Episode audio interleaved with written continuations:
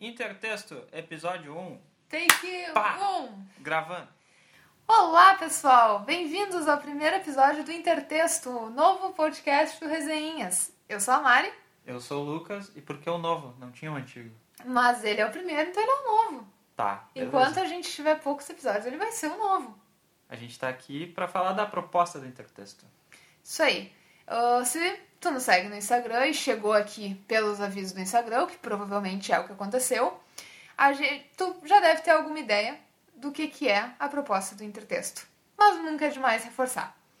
A ideia do Intertexto é ser um podcast que supre aquela nossa vontade quando a gente está lendo um livro de que a gente sente que a gente ia aproveitar muito mais aquela leitura se a gente soubesse coisas como o contexto histórico, como é que era a vida do autor ou da autor, informações, outras obras com a qual ele se relaciona.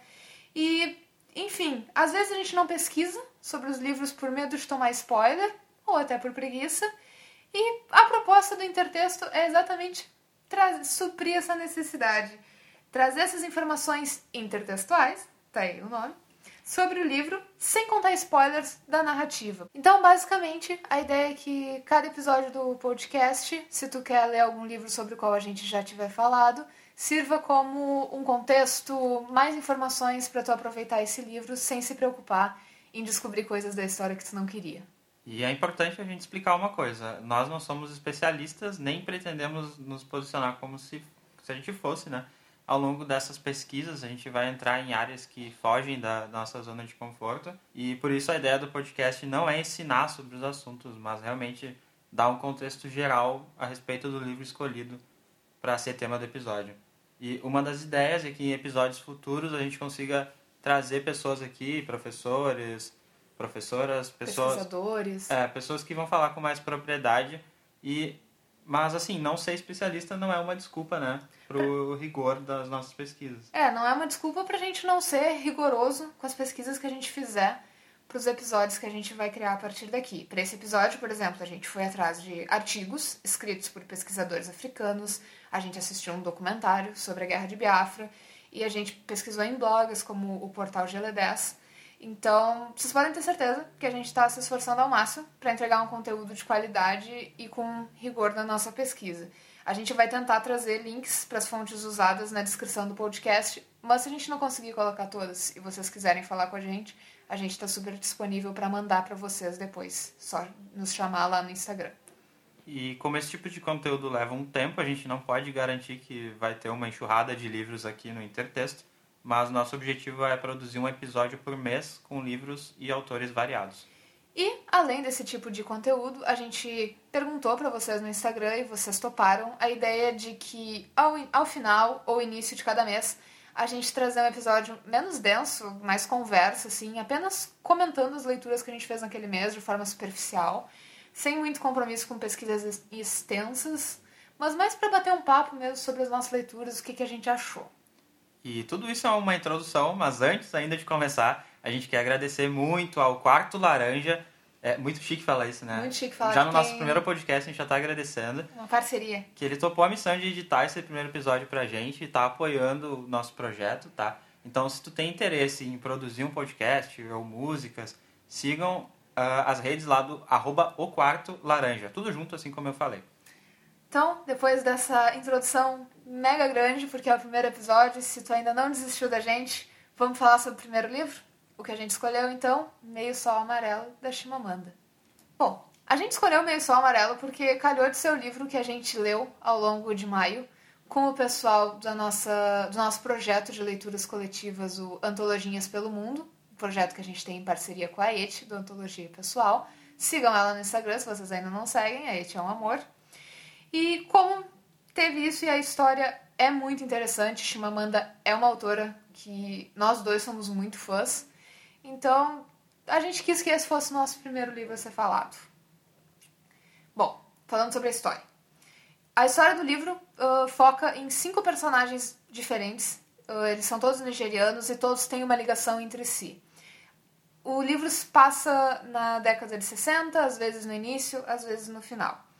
Temos o Hugo, eu não sei falar, pronunciar os nomes deles, eu vou me esforçar ao máximo.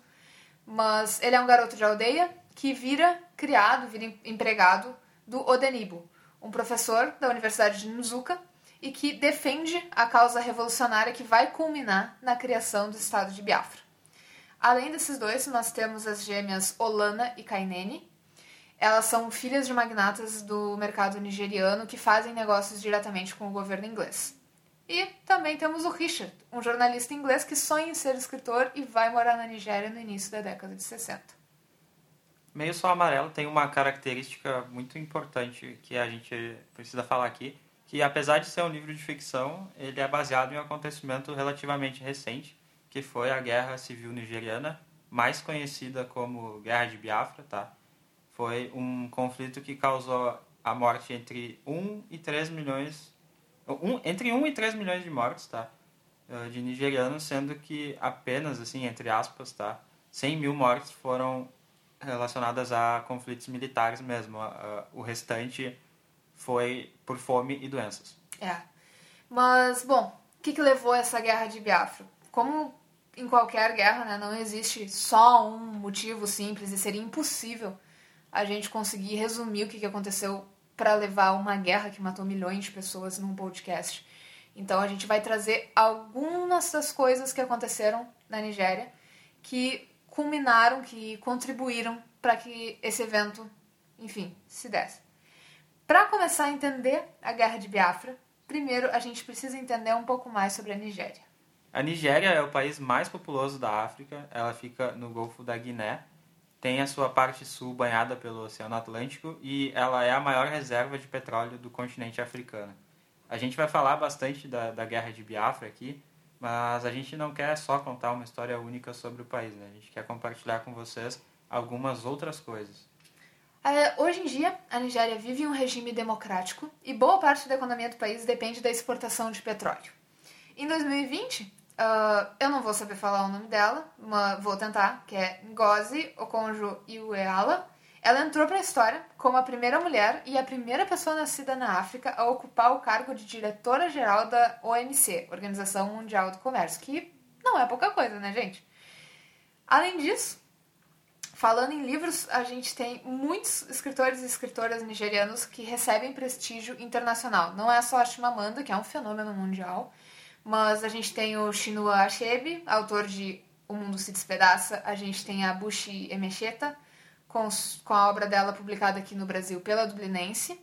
Tem Shigozi Obioma, autor de Os Pescadores. Ayobami Adebayo, autora de Fique Comigo, um dos, inclusive, um dos melhores livros que eu já li. E vários outros que a gente não é capaz de listar no momento, mas desses que a gente citou, eu já li pelo menos um de cada e eu sou muito apaixonada por essas obras. Deve ter resenha de todos eles lá no perfil. Fica a indicação.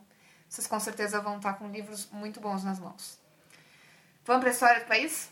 Vamos lá. A gente gosta de também falar de outras coisas que não sejam guerra para não reduzir o país a um evento traumático. Né? Exatamente. A gente sabe que tem outras coisas.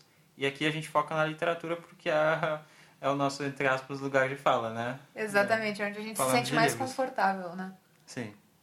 Antes do período colonialista, o Estado da Nigéria, como a gente conhece hoje, não existia. Ele passou a existir em 1914 com o barão Frederick Lugard, que ele é britânico, tá? E ele criou a Nigéria reunindo em um mesmo território três grupos étnicos que tinham grandes diferenças de linguagem, cultura e religião. É, não, não se importem com a minha pronúncia, eu, não, eu também não sei pronunciar. É os Igbos, os Hausa e os Yorubás. Isso para citar três, tá? Lendo os livros da Chimamanda, a gente uh, sabe que existem outros, outras etnias ali que, que estão hoje no território que é chamado de Nigéria, o país, né? E quando ele dividiu esse, esse país, quando ele criou a Nigéria, essa divisão ficou muito marcada geograficamente entre esses grupos étnicos.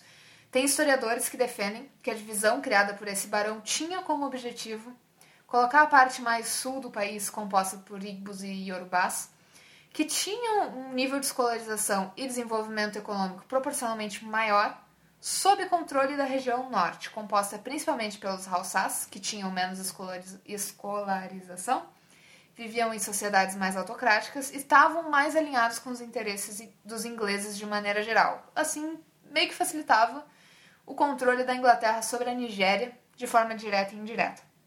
Então, o que a Inglaterra fez? Deu posições-chave de poder para administradores vindos do norte e dava posições de poder menores para os povos do sul. A Nigéria conquistou a independência ali em 1960 de uma forma considerada pacífica. O pulo do gato é que a demanda por independência veio dos líderes mais ao sul do país. Então, se vocês estão prestando atenção, uh, mais ao sul do país a gente os tem os Ibos e os Yorubás. Enquanto os líderes do norte, os Hausás, eles já estavam no poder anteriormente. Eles aceitaram essa demanda pela independência com uma condição, a manutenção da estrutura de poder. Ou seja, o poder ainda estaria mais nas mãos do norte do que do sul, né?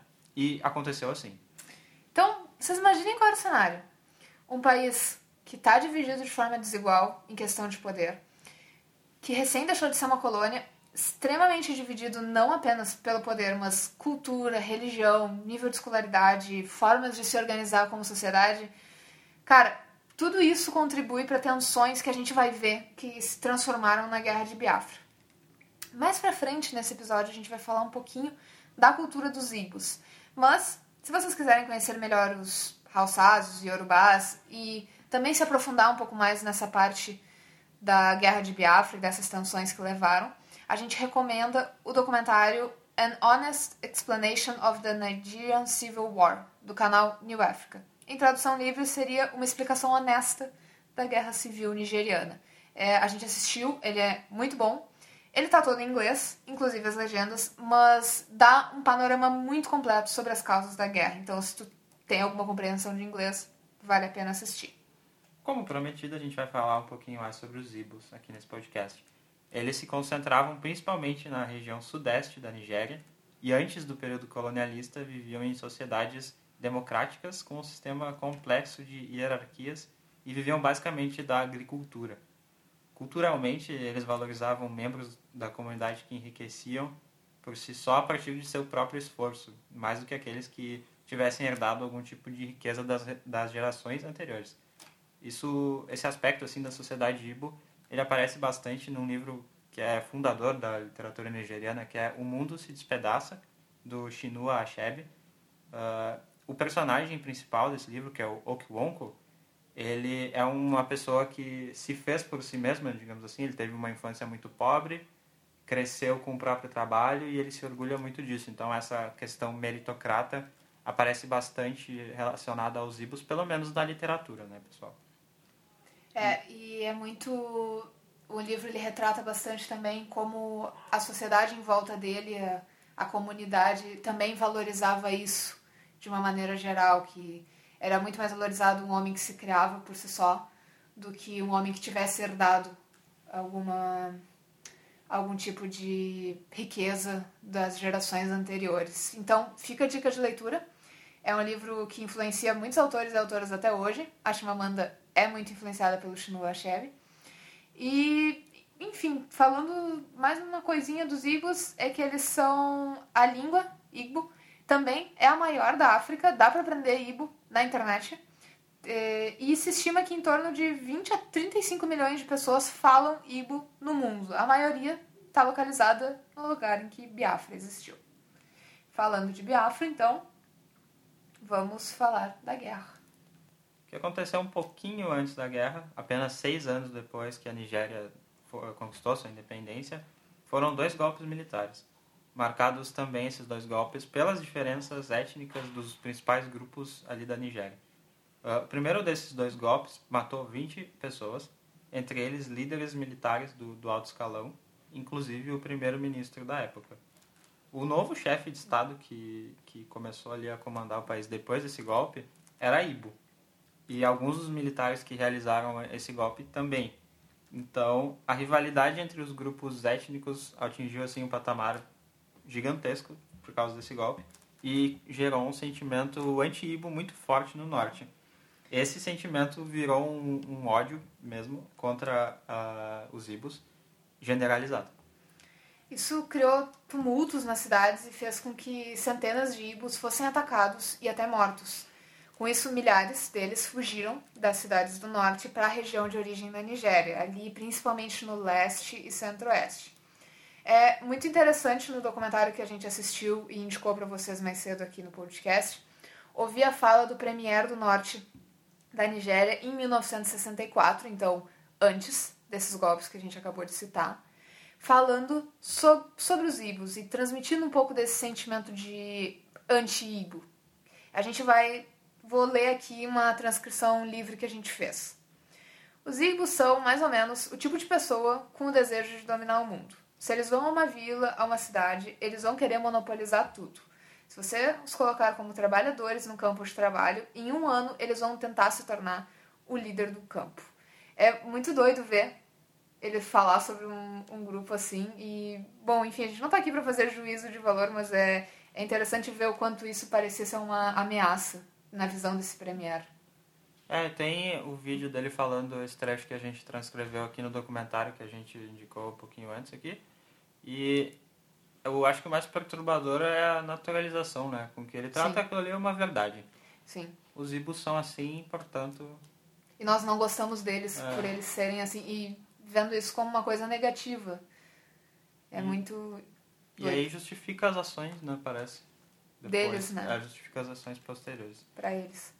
E falando em ações posteriores, ali em julho de 1966, um ano bastante tumultuado, um golpe de vingança feito pelos militares do norte aconteceu e matou mais de 40 oficiais militares dos Ibos. O tenente-coronel Gowon se tornou chefe desse estado militar. Esse nome é bem importante, aparece bastante no livro Meio Sol Amarelo, da Chimamanda. E logo depois desse segundo golpe, mais mortes de Ibos começaram a acontecer ao redor da Nigéria. E com esse medo né, do, do terror, os, os Ibos voltaram, começaram a, mais de um milhão de Ibos, na verdade, começaram a voltar para suas terras natais no leste e no sul do país. Então, nesse clima de fortes conflitos, a gente até teve algumas tentativas de resolver isso pacificamente, mas elas foram acabaram sendo ignoradas pelos líderes militares e acentuaram ainda mais as tensões que estavam rolando entre a religião, é ótimo, né?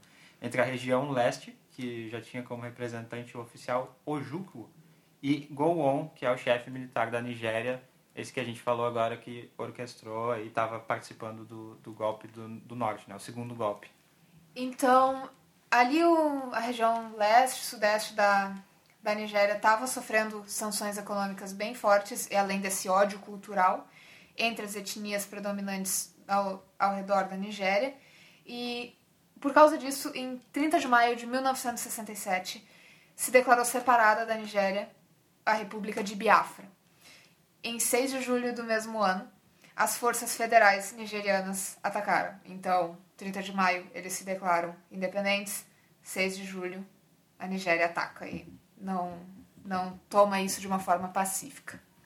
Bom, a partir daí é guerra, e aí a gente sabe o que aconteceu, mas existem alguns pontos interessantes a citar sobre essa guerra que são muito retratados ao longo do, do meio sol amarelo. O primeiro ponto que a gente acha aqui muito importante trazer é a desinformação. Ah, uma coisa que hoje em dia, até isso apareceu nas nossas discussões no grupo da leitura coletiva, a gente está muito acostumado a, a ter as informações quase ao mesmo tempo em que elas acontecem, né? E só que essas guerras que aconteciam, ah, a gente está falando aí de 1967, né? Não faz tanto tempo, mas a diferença no acesso à informação era bem diferente. Então, a gente tinha ali a população de Biafra recebendo comunicados de uma rádio oficial e estava tudo bem, né? Eles acreditavam que o, o exército deles tinha poder militar para enfrentar a Nigéria, para resistir, que o país estava garantido. Só que o fato é que o exército de Biafra estava muito mal equipado, mais para o fim da guerra, inclusive civis foram praticamente lançados na linha de frente e jogados à morte, né? Porque eles não recebiam treinamento militar adequado, então a informação real era uma coisa complicada de acessar e, enfim. E eu acho que essa questão da desinformação não é uma característica única da Guerra de Biafra, porque a gente sabe que é muito, além de ser complicado para as pessoas, enquanto está acontecendo a guerra, receberem as informações atualizadas, tem também essa estratégia dos exércitos de não desmotivar a população de uma causa. Então, Biafra também não queria que a sua população desistisse do que eles acreditavam para aquele país. Então tem, tem muitas outras coisas. Eu não acho que isso aqui é, é específico, mas é bem importante. É muito mostrado isso em Meio Sol Amarelo, a angústia dos personagens.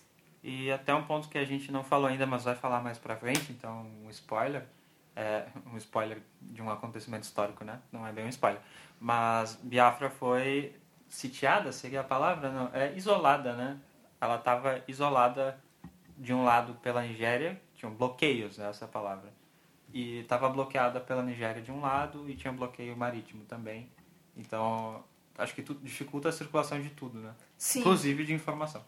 Isso era outra coisa que a gente trouxe, que a fome, como a gente contou lá no início, a principal causa da morte na, em Biafra não foi nem os conflitos armados, como a gente mostrou para vocês os números, a fome. Porque esses bloqueios econômicos e, enfim, marítimos, aéreos que eles sofreram da Nigéria e dos países que estavam apoiando a Nigéria nessa guerra, fez com que comida não chegasse para as pessoas, uh, medicamentos, uh, itens básicos de sobrevivência não chegavam. Então, esse cenário de fome e doenças aconteceu, uh, foi muito forte em Biafra e a dieta dessas crianças era tão ruim que muitas das fotos que ajudaram a criar esse estigma da criança faminta africana, onde elas estão esqueléticas e com uma barriga bem inchada, vem de fotos da cobertura da guerra de Biafra pelos jornais internacionais. No livro, a Chimamanda nos mostra muito disso. Eu vou ler aqui um trecho. Não é spoiler, tá, gente? As crianças brincavam de guerra. Quatro meninos. Ontem eram cinco. Hugo não se lembrava do nome do quinto menino, mas lembrava que nos últimos tempos a barriga dele começara a inchar como uma bola, que o cabelo começara a cair em tufos, que a pele clareara, clareara passando da cor do mogno para um amarelo doentio. As crianças zombavam dele, chamavam de barriga de fruta-pão. Hugo não se lembrava de um menino ter feito alguma vez o papel de um oficial biafrense. Ele sempre fazia um nigeriano, o que significava que era sempre derrotado e tinha de cair no chão, no final se fingindo de morto. Às vezes Hugo se perguntava se o menino gostava disso, porque ele dava oportunidade de descansar, de deitar no carpim. Outro fator que a gente precisa falar é a questão do petróleo.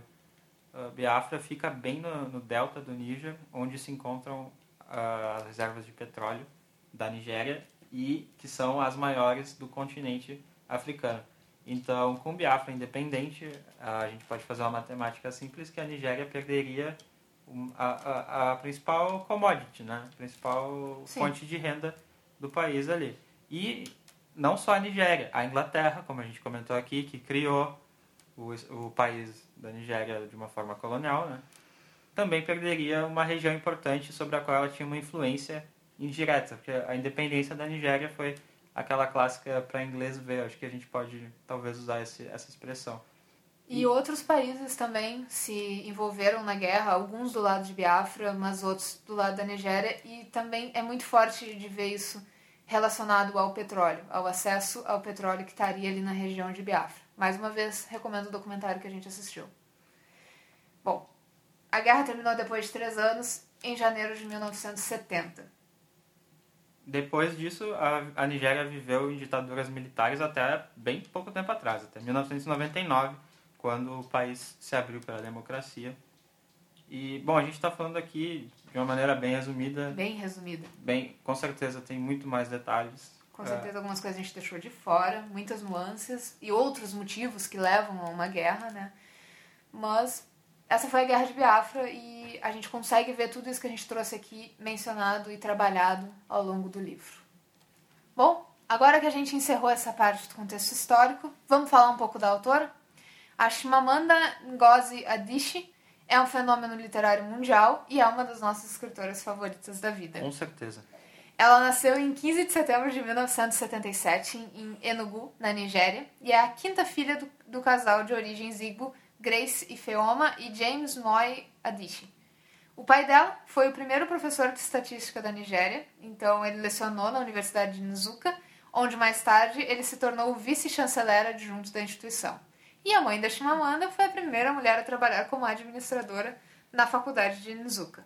Apesar de ter nascido em Aba, a Chimamanda cresceu no campus universitário de Nzuka. E uma curiosidade interessante é que ela passou uma boa parte da vida dela, da infância, numa casa que previamente foi habitada pelo Chinua Achebe, que é o autor de O Mundo se Despedaça, que a gente até falou um pouco antes, né?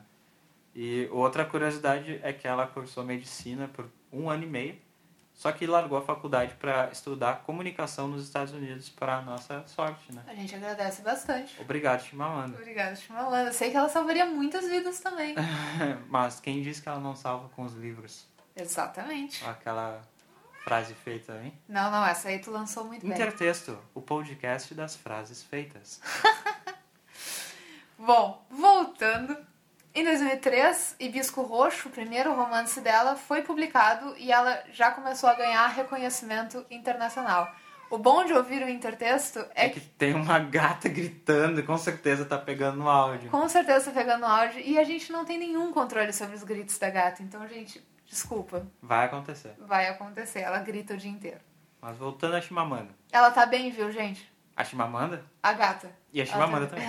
Ah, eu acho que tá bem. Tá Espero bem. esteja bem. Voltando a Chimamanda, Meio Sol Amarelo é o segundo romance dela, foi escrito em 2006 e venceu dois prêmios. O Prêmio Internacional de Contos David Wong e o Orange Broadband Prize de ficção em 2007. E também foi pré-selecionado para o Commonwealth Writers Prize de melhor livro, região africana. Tudo isso no ano que ele foi lançado. Não, minto. O do Commonwealth foi em 2007. Ah, um ano depois. Um ano depois, ó, É, muita diferença. Ela chegou chegando, né? A Chimamanda, a autora pequena, né? E como se não bastasse esse monte de prêmio, tem ainda, com certeza, alguns de vocês já conhecem a TED Talk dela, que ela pode dizer, né? Essa é a minha TED Talk. Essa é a minha TED Talk. que é o perigo de uma história única. É uma das mais vistas do mundo foi até tra transmitida, é ótimo. Foi transformada em um livro que está editado aqui no Brasil pela Companhia das Letras. E o vídeo é em inglês, mas a gente vai deixar aqui na descrição do podcast o link para vocês conferirem a tradução, tá? E é muito, é muito bom essa, muito boa essa TED Talk dela, que ela conta a partir de uma história dela, de quando ela foi para os Estados Unidos, mas ela também conta de uma percepção da família dela sobre outras famílias. E é isso, como uma história única nos desumaniza, nos torna apenas mais uma um estereótipo. É, essa talk dela é.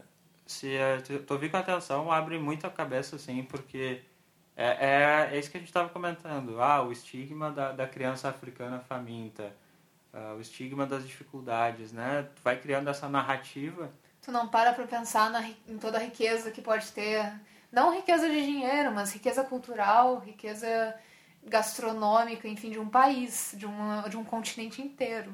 Sim, a ponto dela relatar a experiência dela nos Estados Unidos, de assim, ah, ela, ela é do continente africano, ai, tadinha. Sabe? É, e esse tipo de pensamento, é porque essas pessoas cresceram numa história única, né? Ah, Cresceram nos Estados Unidos, num país desenvolvido economicamente, ouvindo a história única da, da África, das pessoas sofredoras da, da África, né? Exato. Que não, a gente não está dizendo que não exista, existam as pessoas sofredoras da África.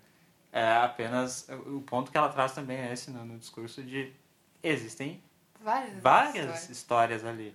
Não é a história única, né? Então é, é muito boa essa, essa TED Talk. E falando especificamente sobre o livro, ela fala, sempre que ela fala sobre o Meio Sol Amarelo, ela conta que ela sentia que ela precisava escrever sobre a Guerra de Biafra. Apesar dela não ter vivido durante a guerra, ela nasceu em, em 77, a história de Biafra fez parte da vida dos pais dela, dos avós, dos tios, enfim, tá na família dela. E ela conta que muito da história vem de relatos de familiares e pessoas próximas. Claro que ela, o livro demorou quatro anos para ser feito. Ela pesquisou muito para construir, ela foi atrás de muita fonte, mas também tem muito da história de como essa guerra afetou a família dela. E é o que a gente hoje tem em mãos. É um livro muito poderoso, muito pesado. E agora a gente vai trazer a Et, nossa amiga, a Et do Antologia Pessoal, para a gente conversar um pouco, de maneira geral, sobre o livro. Então, gente, agora a gente está aqui com a Eti, de Etienne, que é nossa amiga lá do Instagram literário. O arroba dela é Antologia Pessoal. E, Eti, eu vou te dar esse espaço para tu te apresentar para o pessoal que está ouvindo esse episódio do podcast, que talvez não te conheça. Tá bom. Ahn, então, oi, pessoal. Eu sou a Eti, como a Mari fala. É, E é isso, eu também tenho um perfil literário, assim como resenhas. é, onde a gente compartilha aí impressões literárias e um pouco dessa rotina de leitor. Mas é isso. Estamos aqui. O nosso projeto Antologia, Antologias pelo Mundo, é o que nos uniu aí, essas leituras coletivas. Então, a amizade surgiu disso. Com certeza. E a gente divide também amor pelos mesmos autores, né? Tem o Saramago, tem o Dostoiévski. Que mais, Eti? São os teus favoritos? Que mais? Outros que a gente já fez leitura coletiva também foi Machado, agora Isso. Chimamanda. Que mais que eu gosto muito? Gabo. Acho que a, a gente. gente... Os livros. Grande é, Sertão também, né? É, Grande Sertão também. Mas acho que os, os autores que a gente escolheu para antologia são muito do que nós, nós três gostamos, né? Então, Sim. a gente compartilha essas, essas, esses favoritos, assim. Mas Grande e, Sertão, é. É, Grande Sertão é bom. Mas e falando aqui do Antologinhas, né? Esse foi o teu primeiro Chimamanda, né? Meio só amarelo. Foi. Foi o primeiro. Não e, poderia e ter aí, sido assim... mais sofrido. Era isso que eu ia emendar perguntando. Como é que, que foi a experiência, se puder contar um pouquinho. Sim. Então, a Mari, Mari sempre, vocês dois, né? Mas acho que a Mari sempre foi incisiva comigo em relação a Chimamanda, de falar, né? Que eu tinha que ler, que eu ia gostar muito. Na verdade, existe todo, né? Muita gente fala super bem da Chimamanda, óbvio, e aí não tinha. Não deixou nada a desejar. Foi incrível, assim. Foi, foi, foi uma leitura, acho que um, trazendo um pouco da, do que a gente falou durante os nossos encontros, né? Na leitura coletiva. Foi uma leitura muito imersiva, né? Foi quase tangível, assim, né? Tudo que ela ia descrevendo ali no, durante o livro foi bem forte. Então, acho que para a primeira leitura foi um impacto bem grande e me fisgou de cara, assim, o jeito que ela narra, que ela fala dos personagens. A escrita foi... dela é, é muito é, fluida, né? É. E ela sabe, eu acho que ela sabe mesclar muito bem os diálogos, que dão aquela fluidez para o texto, então você fica, né, o jeito que os personagens falam e tudo, e os diálogos também ajudam a, a correr, mas com alguns alguns trechos de descrições do ambiente, dos cenários, que, ainda mais ali no meio sol, né? Que, que tem duas fases, assim, entre o antes e o depois, antes e o durante da, da guerra da Biafra. Então, a gente conseguiu visualizar bem essa diferença pela descrição dela, os detalhes que ela trazia. Eu adorei, apesar de ter sofrido muito. Não, e uma coisa que, que pega, assim, é que é um livro de mais de 500 páginas e bem isso que tu tava falando dele ser fluido, nem parece, né? É, a gente, nesse projeto, pessoal, a gente fez umas metas bem Passado. passadas, né? Por, por ser um livro grande, um tijolinho. Só que muita gente tá valendo mais rápido do que a meta, porque realmente ele flui muito, muito bem. O tema é difícil, mas a escrita é, ah, é, é muito Imersiva. tranquila. Né? São 100 páginas que tu nem. As nossas metas eram de 100 páginas, né, em, em média. E eram 100 páginas que tu não sentia passar, tu, tu devorava aquelas páginas, né, né, Ed? Sim, sim. Não, assim, no começo a gente tentou pegar um, um começo de, de leitura perto de um feriado, eu lembro, né, Mari? Sim. Aí eu, Muita gente, inclusive eu mesma, li a meta em tipo um dia, um dia e meio. E 100 páginas eram para ser lidas em uma semana.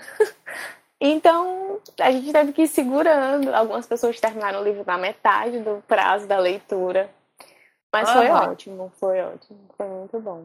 E, bom, falando assim da, da história do livro, não, não especificamente da história, mas o que, que mais te prendeu, o que mais te. O que, que ficou para ti dessa história? Para mim, assim, ficou toda essa maestria da, da Chimamanda de nos mostrar personagens, a vida de personagens antes da guerra e como aquela vida muda, é, entra em, eu diria que em um hiato, que agora o objetivo passa a ser sobreviver àquele momento da guerra, né? Sim. É, para mim, o que fica muito é, é, é os personagens serem multidimensionais, assim, né? Sim. A gente tem ali personagens que não são só bons ou só maus, eles não são uh, fáceis de definir, que acho que é uma coisa boa em qualquer literatura que, que se presta a, a ser literatura mesmo, né? A, a, a lidar com coisas humanas, assim, difíceis. É. E, e eu acho que ela conduz isso muito bem. Então, tem personagens muito apaixonantes e, e nada simples, assim. São pessoas que, que tu consegue... É, tem um termo em inglês, né? Relatable. Tu consegue te, te Relacionar. relacionar com elas. É. E pra mim isso ficou bastante. Sim. É, eu acho que. é, sem, sem dar spoiler, né? Acho que. Mas. Pensar que, que, que eu, eu, eu, Etienne, posso terminar essa história e, e entender que é, são, é uma história de ficção nas páginas, me faz até lembrar um trecho de Saramago, né? De- deixa eu terminar meu raciocínio. Aí, pensar que eu posso pegar essa obra de ficção, esse livro, ler e entender que aquelas pessoas que estão ali, né, aqueles personagens, na verdade, são pessoas, sabe? Aquela história aconteceu com várias pessoas e, e eu, o, o que me, o que me pesou muito quando eu terminei, e aí eu digo que foi muito sofrida a minha última meta, porque eu chorei pra caramba. Isso foi pensar que eu posso fechar o livro e colocar ele na estante de volta. E tipo, fiquei lá em posição fetal depois que eu terminei, mas eu posso botar ele na estante e vai ficar tudo bem, sabe? Assim, eu vou daqui a uns dias vai passar minha ressaca, aquilo vai ressoar em mim, mas, ma- eu nunca mais vou ser a mesma. Mas essa história e essas pessoas, tipo, tão viveram isso de verdade, sabe? Isso me marcou muito, eu fiquei pensando muito isso depois. Eu posso fechar o livro privilegiada e beleza, mas essa história foi real, sabe? Aquilo aconteceu, a guerra aconteceu, e cada pequena situação ali vivida pelos personagens cabe perfeitamente na história de vida de muitas pessoas, até hoje. E aí eu fiquei remoendo isso bastante tempo, assim, depois da leitura. Fiquei muito pensativa nisso. Eu acho que isso foi o que mais ficou, assim, para mim, nos dias depois da leitura e agora que a gente está conversando. E eu acho que provavelmente toda vez que eu conversar com alguém sobre esse livro, eu vou lembrar disso. Que é uma história de verdade, sabe? Gente, A gente tá Falei aqui- demais! Não, não. a gente tá aqui se olhando e fazendo sinais de foro e drop the mic, sabe? Cara, acho que eu não conseguiria falar melhor nunca Ah. na vida. Que a gente acabou de falar, realmente, é, é isso. Era uma coisa É. que a gente tinha que se lembrar o tempo todo. Nossa, eu É. estou lendo uma história de ficção, mas isso aconteceu. Essas vidas, não exatamente aquelas vidas, mas muitas vidas foram marcadas por essa guerra. E é isso, a gente É. fecha o livro, mas. Bom, Mas, é- foi em 1967 começou. É. É a geração Não, dos nossos pais. Pois é, pois é. E assim, eu lembro que quando eu terminei o livro foi de manhã, assim, porque eu até brinquei. Eu não aguentava mais sofrer, eu precisava terminar logo o livro, aí eu, não, agora eu vou terminar. E aí eu lembro que, óbvio, eu, chorei durante as últimas páginas, mas aí depois eu peguei o computador e comecei a digitar alguma coisa, já pensando numa possível resenha ou de alguma coisa para trazer a discussão da leitura coletiva. E aí eu continuei chorando pensando nisso, sabe? E aí eu posso fechar, mas essa história não acabou, sabe? Essa história Exatamente. hum, é muito além de mim, assim. Sei lá, eu fico bem, eu sou bem assim. pensativa. É. Eu não tenho mais nada a acrescentar. Eu... Depois, depois dessa, dessa fala da Esse, assim, olha, tô contemplativo demais aqui. Eu acho que. Não, mas é, eu acho que. Ah, sei lá. Não, tu, tu trouxe, trouxe pontos muito bons, assim, que também falam sobre como os livros nos conectam com épocas É. de pessoas diferentes da gente e como a gente consegue ah, sentir a, a dor dos outros mesmo, de alguma É. forma, né? É, é É. isso, ah, a gente pode fechar o livro, deixar ele na estante, mas aquilo fica com a gente. Claro que não é a mesma intensidade de alguém que passou por um, um horror É. desse, assim, de perder um parente na guerra, coisas horríveis. Só Uhum. que a gente conheceu a história, chegou até nós por causa da Chimamanda. Sim. Ah, É. então isso é muito valoroso, assim. É. E eu acho que também vale pontuar para quem estiver ouvindo isso que dizer que a gente terminou o livro impactado, aí a gente falou que chorou bastante, não é um, não é um spoiler, gente? É que o livro realmente movimenta muita coisa em ti. ao longo do É. livro, porque também tu te apega àqueles personagens, então, independente do que aconteceu no livro, não, não entendam isso como um spoiler, viu? É mais uma relação com o É. livro. Porque eu, por, eu, por exemplo, não chorei. Eu não chorei com o livro. Eu fiquei mexida, fiquei tocada com ele, mas não, não chorei. É, a Mari não tem sentimentos. Tenho sim. Tenho sim. Eu choro com Não. propaganda de margarina. Não, mas Até o- hoje, eu espero o vídeo de Grande Sertão Veredas, a, a Mari terminando. Ah, é verdade. Ela chorou Muito. cachoeiras. Tá vendo? Veredas. Ó, Vereda. Não, mas ó, Sim. a gente tava, a gente tava aqui no, não querendo cortar o clima bad vibes, mas cortando já. Ah, Sim. A gente vai fazer aqui uma pergunta daquelas de tag, né? Ah, qual é o seu personagem favorito, Etienne? a gente pode começar respondendo para ter tempo de pensar. Eu que É, lancei a é. pergunta, vou responder. Para mim, é Kainene. Nas primeiras páginas já, gostei muito dela, achei ela uma pessoa que faz o que ela quer e aceitem, e acho que é uma coisa que eu admiro bastante pessoas decididas. Ah, talvez porque eu não seja tanto, sim. e é é uma coisa que, que eu tento ser e, e gosto de ver isso espelhado assim, em personagens. Gostei muito dela. Achei ela muito Sim. forte, independente. E essa é a minha personagem favorita. Eu vou de Kainene também. Eu, eu gosto, eu gosto dessas coisas nela, mas eu também gosto como ela não tá preocupada em fazer com que os outros gostem dela. Ela é quem ela é. Sim. E eu acho isso muito interessante nela. Mas eu gosto muito da Olana também. E acho o nome dela muito bonito. Olana. Eu acho Hum, muito, muito bonito. E tu, Eti? É bonito mesmo. Ai, meu Deus, isso é muito difícil. Ah, eu não sei. Eu, eu, eu também gostei muito da Kainene. Eu não consigo escolher um, um favorito. Eu tenho o que eu menos gostei, mas Qual não será? é essa a pergunta. Eu acho que eu Ah, vou responder. Não, não, não. Eu vou responder Hugo. Eu, eu não sei se pronuncia assim, né? Mas eu vou falar Hugo. E porque. Porque eu acho que ele teve Ah, um arco, né? Falando assim os termos técnicos. Um arco de personagem muito legal, assim. E a gente percebe como ele amadurece no decorrer da história.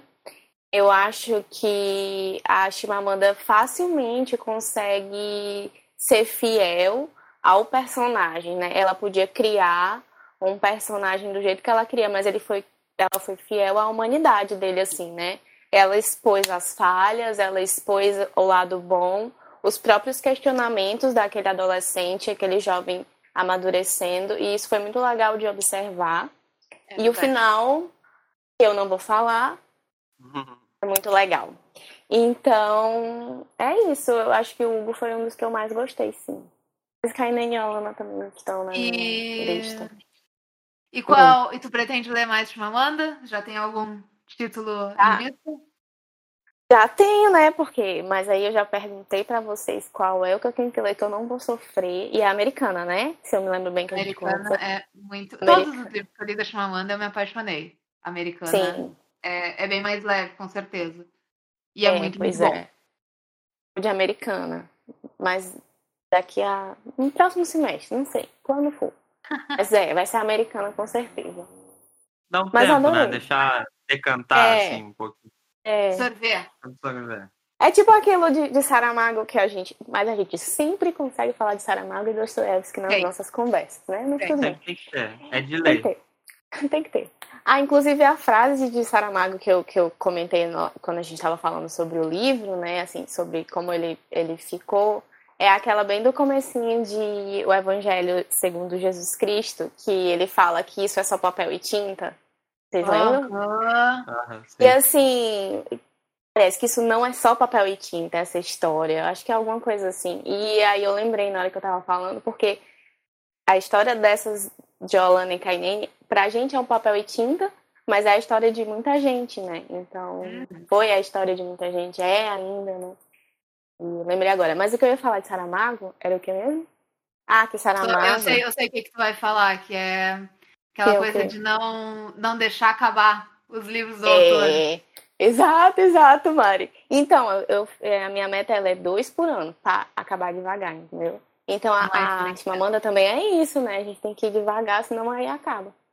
Tudo bem, eu vou Exatamente. escrever mais, né? Mas Mas eu acho que também uma, uma outra abordagem é ler todos muito rápido e aí depois ler tudo de novo. Tu tá dizendo isso com o Roberto Bolanho. Eu tô fazendo isso com o Roberto Bolanho e não me arrependo. Só me arrependo Gente. quando eu penso que ele já morreu e não vai escrever nada. E tu vai te arrepender quando terminar todos os Roberto Bolanho que existem. Eu tenho ah, certeza, Lucas. É. Então, é por isso que eu penso nas coisas de Saramago. E aí, quando eu ler tudo? Se eu ler tudo de uma vez? Ah, mas o Saramago nos deixou uma obra bem extensa. É verdade. Graças a Deus. Ainda bem. Ainda então, bem. eu vou agradecer a Eti. Eu também vou ah. agradecer a Eti pela Eu que agradeço. Então... Ah, eu quero também fazer um parênteses, então, já que estamos no momento. Ah, eu quero dizer que eu estou muito feliz em participar do primeiro podcast. Porque eu lembro quando a gente inventou essa história toda de podcast para a primeira leitura coletiva. E sei lá, que foi um. Foi muito legal esse ciclo e agora tá participando do primeiro podcast de vocês, assim, oficial. Feliz. É isso. Espero que dê muito a certo. Gente fica que muito feliz também. Sejam muitos anos de podcast pra frente. Muito obrigada, Obrigado, é um amor. Bom, vocês podem ver como essa amizade em, ao redor, assim, pontos diferentes do país, é. surgiu pelo Instagram literário e realmente é uma amizade que a gente valoriza muito entre nós. É, isso é um ponto que a gente não comentou, mas a gente está aqui em Pelotas, Rio Grande do Sul. E aí, e aí a gente está em São Luís. São Luís do Maranhão. Então são bons 4 mil e poucos quilômetros de distância. É. Tá diferente. Sim. Mas é então isso. tá. Muito obrigada, Eti, pela participação. Não, Foi ótimo. Tu trouxe comentários incríveis sobre o livro. E a nossa parceria ainda vai muito longe. Eu tenho certeza que a gente vai aparecer em outros episódios. Vai sim. Hum, estarei aqui. então, pessoal, esse foi o primeiro episódio do Intertexto. Esperamos que vocês tenham gostado, que as informações que a gente trouxe tenham sido úteis e que a leitura de Meio Sol Amarelo de vocês agora tenha mais informações para se tornar mais prazerosa. A gente vai voltar aqui todos os meses com esse episódio mais completo com contexto das obras, sem spoiler, né, que é a proposta. E também a nossa ideia é vir aqui, eventualmente, fazer um episódio mais livre falando sobre o que estamos lendo. Ou talvez o que estamos assistindo também. O que estamos assistindo também, eu não tinha sido comunicado disso, mas Foi legal. ideia agora, me surgiu. Legal, lá. Espontâneo. Show. E agora, para fechar, fica o convite para quem quiser apoiar financeiramente o podcast. Nós temos planos de assinatura no PicPay, com valores de 2, 5 e 7 reais. Cada um desses valores dá acesso a mimos diferentes exclusivos que a gente preparou para vocês. E, de qualquer forma, o podcast vai seguir sendo gratuito para quem quiser ouvir. Mas, se você quiser apoiar, você mostra que está gostando do nosso conteúdo e também ganha acesso a esses conteúdos exclusivos. Outra forma de nos apoiar é comprando meio sol amarelo com o nosso link de afiliado da Amazon, que também está na bio do nosso perfil no Instagram. Exatamente, assim como o link para as nossas assinaturas no PicPay.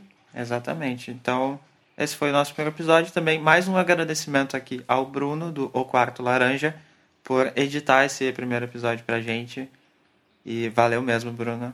E se vocês nos apoiarem, talvez a gente possa continuar com o editor. Exatamente. E fazer outras melhorias no podcast. Então, pensem com carinho nisso. Pensem com carinho. Muito obrigada, pessoal, e até a próxima. Até!